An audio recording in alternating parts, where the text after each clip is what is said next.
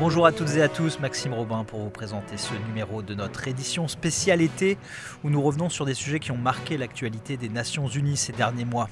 Aujourd'hui, Florence, on va parler de drogue.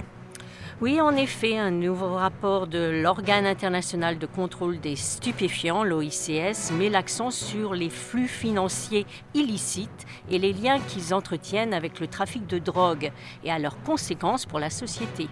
En effet, le trafic de drogue est une activité très lucrative pour les groupes criminels organisés, comme l'explique Bernard Leroy, membre de l'OICS. Faut savoir que l'argent du crime, globalement, ça représente 1600 à 2200 milliards de dollars. Et dans ce paquet, la drogue, ça représente entre 426 et 652 milliards de dollars. Donc des sommes considérable. Les flux financiers, ça représente l'argent qui est gagné, qui est transféré et utilisé illégalement par le crime organisé transnational. Donc, ils l'utilisent pour maximiser leurs profits globalement dans leurs activités, parce qu'il faut savoir que le crime organisé, en général, est multicarte, c'est-à-dire ils font de la drogue, mais ils font aussi euh, de l'exploitation, euh, de la prostitution, et dans des tas d'autres domaines.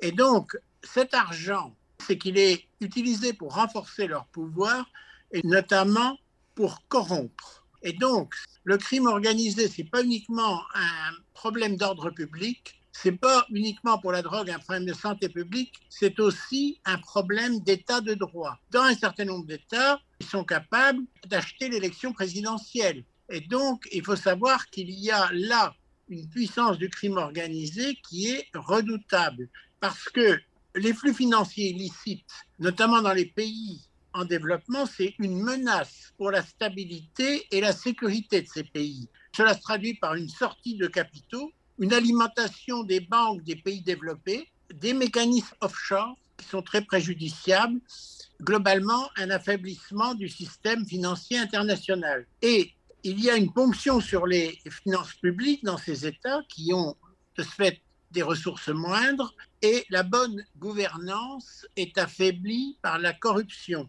Il faut savoir que 88 milliards environ de dollars s'évaporent chaque année ainsi en Afrique et ça représente 3,7% du PIB. Et vous parlez justement des pays en développement. Est-ce que ça touche aussi les pays développés, ces, euh, ces flux financiers? Bien sûr, parce que euh, cet argent est utilisé massivement dans les pays développés. Les criminels chefs de bande rêvent d'avoir des résidences sur la côte d'Azur en France. Et donc, l'argent, ils ne vont pas le réinvestir pour développer leur pays. Ils l'investissent dans une idée de sécuriser leurs avoirs pour après mener la belle vie qu'ils souhaitent. Et il y a donc, de ce point de vue-là, des mécanismes pour euh, transférer et utiliser illégalement l'argent du crime organisé.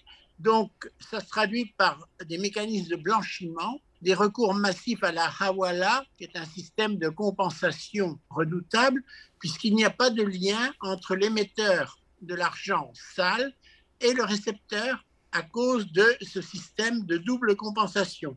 On a de la contrebande d'espèces, on a des systèmes de société écrans des investissements massifs dans l'immobilier. Il faut le comprendre, la mondialisation accélère les échanges, mais rend impossible les contrôles. Par exemple, au niveau de la mondialisation, on ne peut pas fouiller tous les containers. On ne fouille que 2% des containers, ce qui donne vraiment une large marge aux criminels.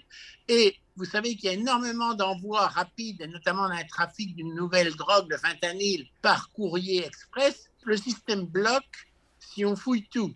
Donc on fouille au-dessus de 20 grammes. Donc les criminels envoient des blisters de moins de 20 grammes. Donc la mondialisation est une chance pour l'humanité, mais elle est aussi un danger compte tenu de l'exploitation qui en est faite de plus en plus par le crime organisé.